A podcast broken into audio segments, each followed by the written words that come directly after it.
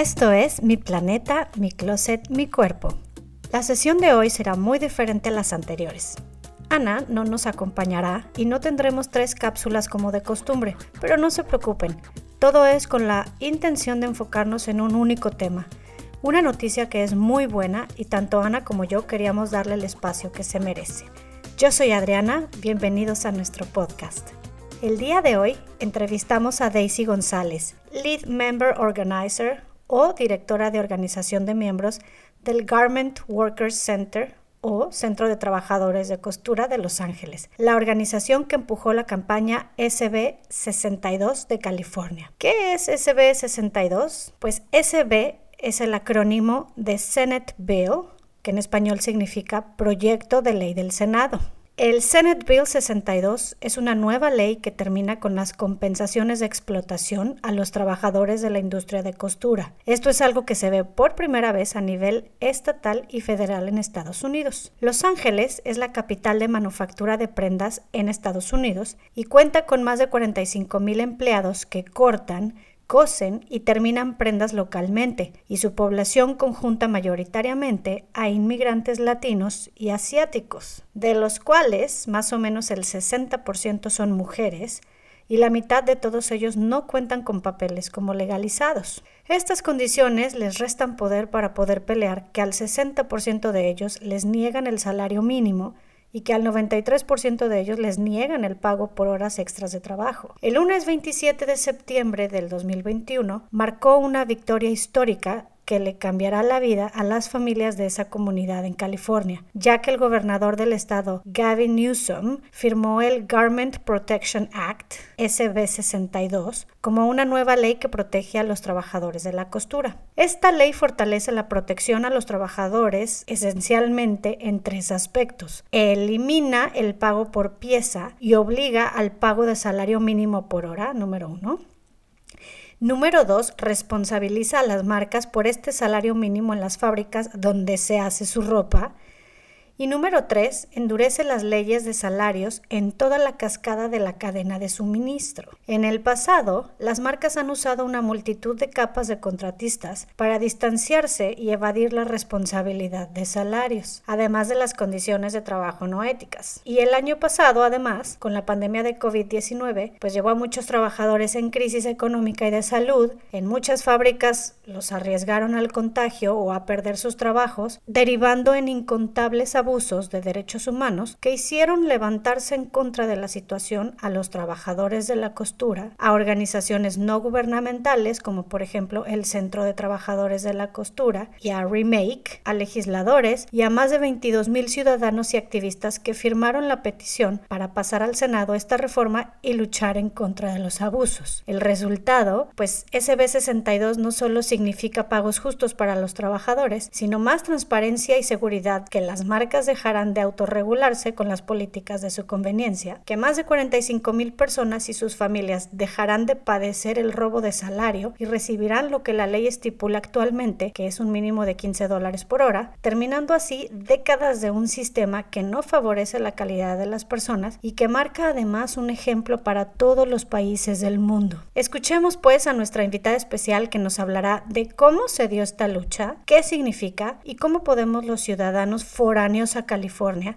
apoyar su movimiento que acobija a tantos latinoamericanos en Estados Unidos.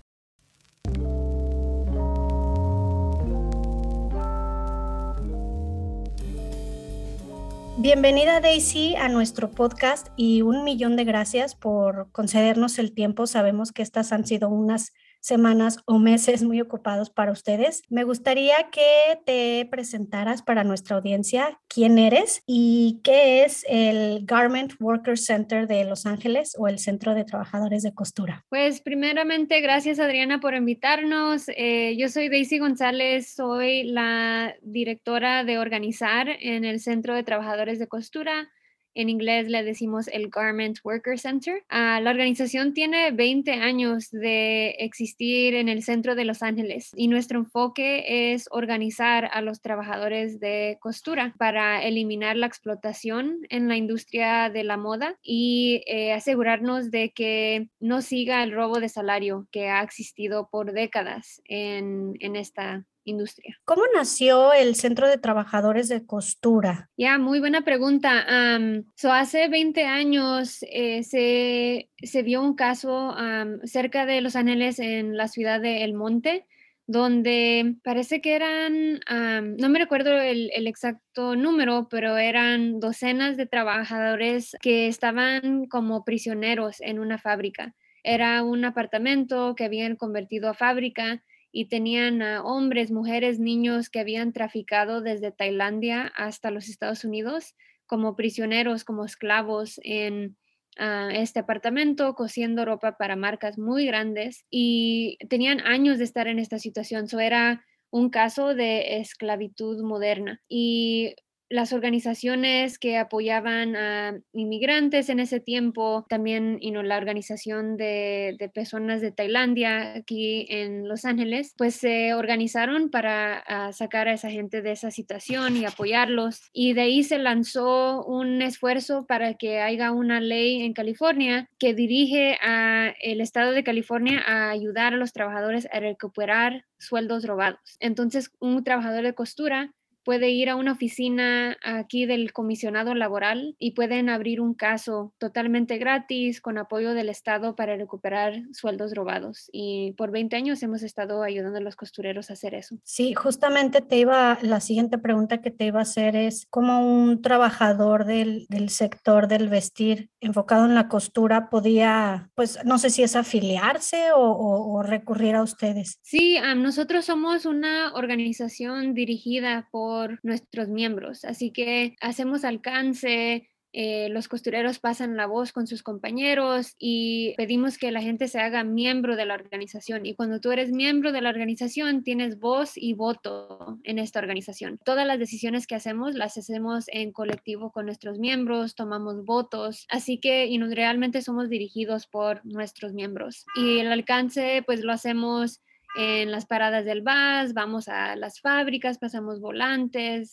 te dije que eh, los compañeros pasan la voz con otros compañeros, estamos en los medios y tenemos reuniones una vez al mes donde hacemos talleres sobre los derechos de uno y también pues damos bastantes servicios a nuestros miembros. En, en la introducción a la sesión explicaba un poquito sobre lo que o qué significa eh, la SB62 o SB62 en inglés. Me gustaría que nos platicaras cuál era la problemática que existía que conllevó a la creación del proyecto de la SB62. Esta ley y esta campaña para pasar la ley que acabamos de ganar fue basado en 20 años de ayudar a los costureros a recuperar salarios robados y fue una campaña totalmente inventada por nuestros miembros. Y no por 20 años se ha escuchado los costureros decir, pues a mí me pagan por pieza. Y el patrón decide a cuánto me van a pagar la pieza. Ah, el lunes me dicen, este trabajo me la van a pagar a 10 centavos la pieza. Y cuando viene el sábado, el día que me van a pagar, el patrón dice, no, pues la cuenta no me salió, le tengo que bajar a lo que te dije que te iba a pagar. ahora son 8 centavos la pieza y los costureros se han quejado de que el pago por pieza es lo que causa el robo de salario.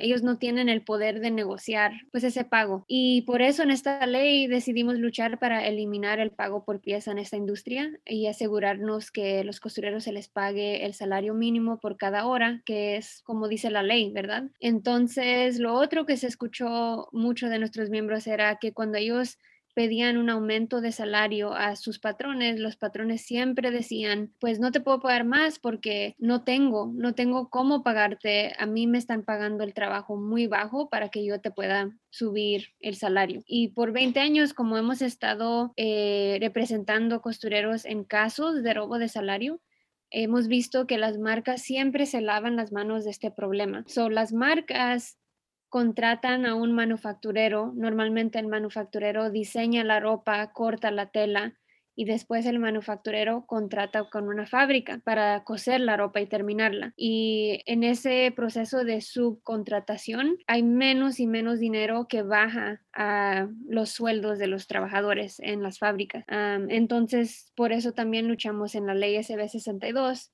para responsabilizar a las marcas por el robo de salario desde arriba de esa cadena de producción, porque ellos por 20 años se han lavado las manos y dicho que ellos solo compran un producto que ya está terminado, no tiene nada que ver con los precios. Pero sabemos que ellos actualmente buscan al manufacturero que le haga el trabajo por menos costo. Cuando dices desde arriba te refieres a la marca que es la que está solicitando las prendas, la que hace el pedido de las prendas. Exactamente. Bueno, este Centro de Trabajadores de Costura de Los Ángeles tiene identificado cuáles son las marcas más relevantes que recurren a Los Ángeles y bueno, pues a este sistema de, de, fabricación para obtener su producto que finalmente es el que vemos en las tiendas. Sí, por medio de los, de los casos que abren los costureros, sabemos que quiénes son las marcas que producen más aquí en Los Ángeles y lo que vemos es Fashion Nova. Fashion Nova es una marca muy famosa aquí en los Estados Unidos. Tienen muchos patrocinadores famosos que en Instagram, por ejemplo,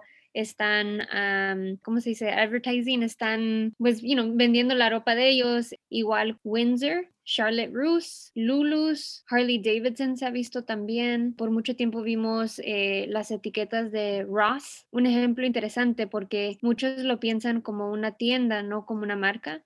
Pero esa tienda tenía marcas específicamente para esa tienda. So, ellos you know, eh, eran dueños de, de, marcas y todavía son. Son dueños de, de, marcas específicas que causan el robo de salario aquí en, en, Los Ángeles y porque ellos tienen ese contrato exclusivo, eh, Ross también sería responsable por el robo de salario de esas marcas. Eso, eso te iba a decir que llama la atención porque uno piensa en la tienda como tal vez eh, algo similar a TJ Maxx, por ejemplo, o Marshalls, en donde uno cree que las grandes tiendas departamentales o las marcas, lo que les queda de saldo, lo mandan a estas cadenas para que ellos puedan vender lo que ellos no pudieron vender antes. Y ahí, bueno, pues se vende a precios especiales, pero lo que tú estás diciendo es que estas marcas pueden también tener sus marcas exclusivas que venden dentro de sus tiendas y bueno, pues es lo que nos estás comentando. Oye, Daisy, ¿y cuál fue la propuesta de la reforma de ley? Bueno, si es que antes había alguna ley que, en la que ustedes podían apoyarse para defender a los trabajadores. So, SB62 lo que ha hecho es agregar la responsabilidad de las marcas por el robo de salario en las fábricas. Antes e, existía como ese, ese en inglés le decimos loophole, y no había como un, una falla en la ley por los últimos 20 años donde las marcas podían legalmente decir, pues aquí no me estás nombrando a mí como parte de los grupos que tienen que tomar responsabilidad por el robo de salario. Antes de que pasó la SB62, cuando un costurero abría un, caso de robo de salario, se culpaba y se le ponía multas al patrón de la fábrica y al manufacturero que contrató a la fábrica. Pero la marca que al final del día vende la ropa y se queda con la mayoría de las ganancias, no estaba nombrado como uno de los grupos culpables. Entonces, lo que logramos es poder nombrar que la marca también tiene responsabilidad por el robo de salario en la producción de su ropa. Y lo otro que se ganó con SB62 es eliminar el pago por pieza como una forma de pagar en la costura. Entonces, en Los Ángeles ahorita se está pagando 15 dólares por hora, es el mínimo que un trabajador debe ganar y eso es lo que se, se le tiene que pagar a un costurero comenzando el primero de enero en adelante. Y a partir de esta reforma de ley, ¿qué es lo que va a pasar? ¿Ustedes qué prevén que va a suceder? ¿Cuáles van a ser como los cambios que se deberían de ver reflejados en la industria y, y de parte de las, y de las marcas? ¿Cómo se van a regular que de veras los pagos se estén dando no por piezas, sino por horas de trabajo, que se esté pagando las horas como corresponde, que si hay alguna marca que está fallando en, en algún caso, ¿cómo se le va a sancionar? ¿Cómo debe responsabilizarse? Um, lo primero que tiene que pasar es las marcas deberían de ya comenzar a auditoriar con quién hacen negocio para asegurarse que las fábricas estén siguiendo las leyes laborales, porque si ellos están trabajando y contratando con fábricas que no siguen las leyes laborales, pues también se responsabilizan las marcas por cualquier falla. Eso es algo que tiene que comenzar a pasar, que las marcas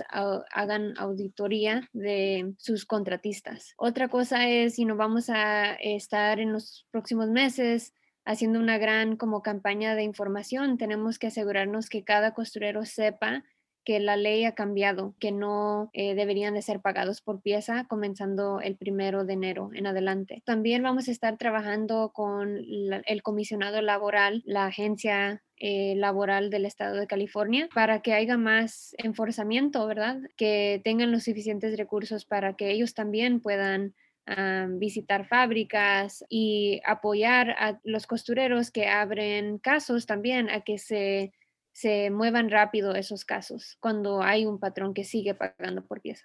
Hablando de, bueno, porque viendo movimientos hay, cada vez se ve más y me da mucho gusto más activismo en, lo que es la moda que se enfoca en la justicia social. Y está el movimiento de Pay Up que nació durante la pandemia de COVID y también eh, recientemente, bueno, pues se firmó el acuerdo de Bangladesh. ¿Qué relación tiene esta campaña del SB 62 con campañas como estas, como, como Pay Up, como el Acuerdo de Bangladesh, ¿cuál sería la relación entre sí? Sí, pues lo que hemos logrado hoy eh, con esta ley SB62 es, un, es algo que no se ha podido hacer en ningún otro país, eh, de poder responsabilizar a las marcas que siempre tienen todas las ganancias de esta industria. Esto es algo que se está pidiendo en muchos países y que realmente va a ser una gran diferencia en, en, la explotación que existe en la industria de la costura. so este, este logro aquí en California queremos que se vean todos los Estados Unidos, que se vean otros países y sería buenísimo apoyarnos uno al otro. nosotros si no queremos compartir con trabajadores en México que están quizás experimentando la misma, el mismo problema eh, de cómo pudimos lograr esto, qué, qué, deberían de estar exigiendo. También como en Bangladesh, eso es algo que los sindicatos en Bangladesh están pidiendo también, que las marcas no siempre se puedan lavar las manos de este problema cuando ellos ganan millones y billones de dólares cada año de esta industria. Sí, justo ayer estaba leyendo en, en Fashion United que el, el, valor estimado de la industria de la moda está en 3 trillones de dólares, o sea, es, muchísimo dinero y es un gran empleador. Esta industria es uno de los más grandes empleadores a nivel mundial y bueno, pues precisamente eso era lo que yo te quería preguntar, ¿no? Que ya me lo dijiste, que el impacto no debería ser solamente estatal, qué impacto tenía a nivel federal y bueno, a nivel mundial. Y con eso entonces relaciono la pregunta, ¿por qué a la gente en Latinoamérica, gente que no vive en Estados Unidos, que no vive en California, ¿por qué le debería, por qué nos debería de importar lo que acaba de pasar en California con la SB62. Una de las cosas que se escuchó bastante cuando estábamos luchando por esta ley ah, de parte de la oposición, ¿verdad? El grupo que se estuvo como opuesto más a esta ley era la Cámara de Comercio de California. Y el punto que ellos seguían eh, levantando era de que si esto no pasa aquí, si, si se exige el salario mínimo a los costureros aquí en California, las marcas van a llevar el trabajo a otro lugar para seguir buscando un salario más bajo, ¿verdad? Para los trabajadores. Básicamente estaban, cuando decían eso, estaban diciendo, nosotros podemos encontrar trabajadores en otro lugar que hagan el trabajo por menos dinero. Y esta es una industria súper conectada, es una industria global, ¿verdad? Y creo que eh, los trabajadores en todos los países, eh, incluyendo Latinoamérica, que se escuchó mucho en esta lucha, el trabajo se va a ir a México, el trabajo se va a ir a México. Creo que nos tenemos que unir y organizarnos colectivamente para que no se siga viendo la explotación de nuestros compañeros en Latinoamérica también. En el, en el Centro de Trabajadores de Costura, ¿quiénes son los protegidos ¿Qué, o qué nacionalidad tienen los protegidos? ¿Son ¿Es gente con residencia estadounidense? ¿Son inmigrantes de dónde? Eh, la mayoría de los eh, costureros son de Latinoamérica, el 60%. La mayoría de los trabajadores también son mujeres, uh, el 60%. Ah, el otro 40% son asiáticos. Creo, eh, pensamos que como el 50% son personas con documentos y el otro 50% con, sin documentos. Y creo que por eso tenemos que realizar de que esta es una lucha pues conectada, ¿no? Interconectada, internacional, porque la explotación you e, está aquí en los Estados Unidos, pero también está en otros países y creo que lo que se acaba de ganar aquí en California es un modelo de lo que es posible en otros países también. Sí, claro, y, llama la atención, ¿no? Cómo eh, reincide esta, este número de las mujeres, pues tienden a ser, sobre todo en la industria de la moda, las más desprotegidas, ¿no? Eh, otra vez vemos un problema de, de género, de desventaja de género bastante, pues es muy evidente, ¿no? Oye, y, lo que te quería preguntar, eh, saliéndome un poquito así como que de, de, la SB62, las personas que trabajan en la industria de, la costura, por ejemplo, en Los Ángeles, ellos antes de trabajar en esta industria ya eran costureros o es gente que se capacita porque necesita un trabajo y bueno, pues especializan así como cualquier persona operativa de una máquina en una línea de producción.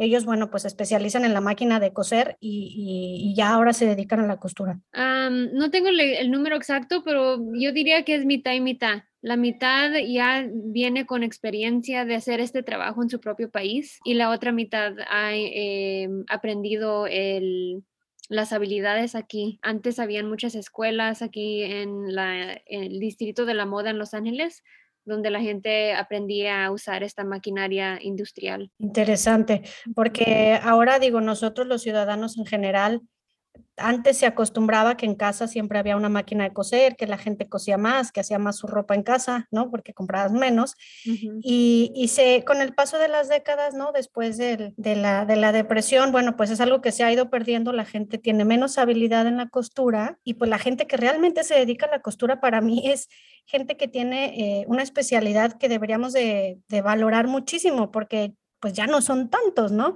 Por eso te preguntaba si esta es gente que llega a trabajar porque dice, bueno, pues aquí hay un trabajo, yo no sé, pero aprendo, o yo ya traigo la experiencia y, bueno, pues aquí me coloco, ¿no? Y la última pregunta para cerrar y agradecerte, ¿cómo la gente puede apoyar al Centro de Trabajadores de Costura, al Garment Workers Center. Si bien, bueno, pues no pudimos estar en la campaña a lo mejor presentes en las protestas, en las firmas físicas, pero estoy fuera y estoy fuera de Estados Unidos. ¿Cómo puedo yo apoyarlos? Pues, you know, por favor sigan nuestras páginas en los medios sociales. Tenemos página en Facebook, en Instagram, en Twitter, donde siempre estamos compartiendo información sobre nuestras luchas, información sobre you know, quiénes son las marcas eh, que tenemos que contactar para eh, exigirles que se aseguren que no hay robo de salario en su cadena de producción. Y todo eso ayuda a consumidores, personas individuales hagan esas llamadas y también, you know, si pueden donar al centro sería algo que siempre ayuda para poder seguir nuestro trabajo aquí.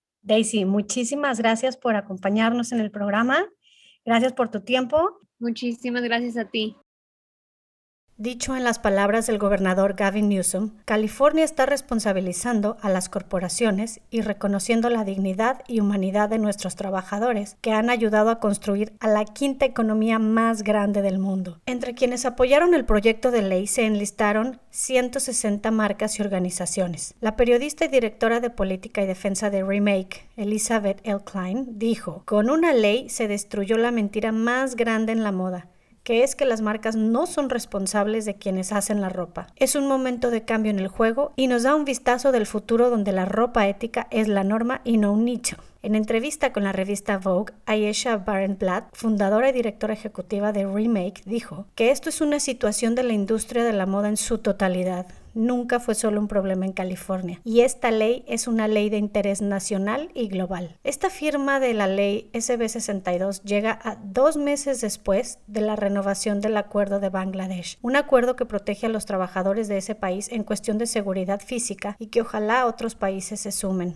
Estas victorias son un paso enorme hacia una industria más equitativa y un claro ejemplo de que las Fuerzas Unidas de los ciudadanos, el gobierno y las empresas puede ayudarnos a lograr una industria más sana y beneficiosa para las comunidades. Te invitamos a seguir apoyando al Centro de Trabajadores de Costura estando al pendiente de sus peticiones en redes sociales para que con una firma, una simple firma, cambies la vida de sus miembros. Ya si estás en posibilidades de hacerlo, pues donaciones de dinero a través de su sitio en línea no estarían de más. En la descripción del episodio te compartimos links referentes a lo comentado en el episodio y las cuentas del Garment Worker Center para que no pierdas detalle de cómo seguir apoyando movimientos como este.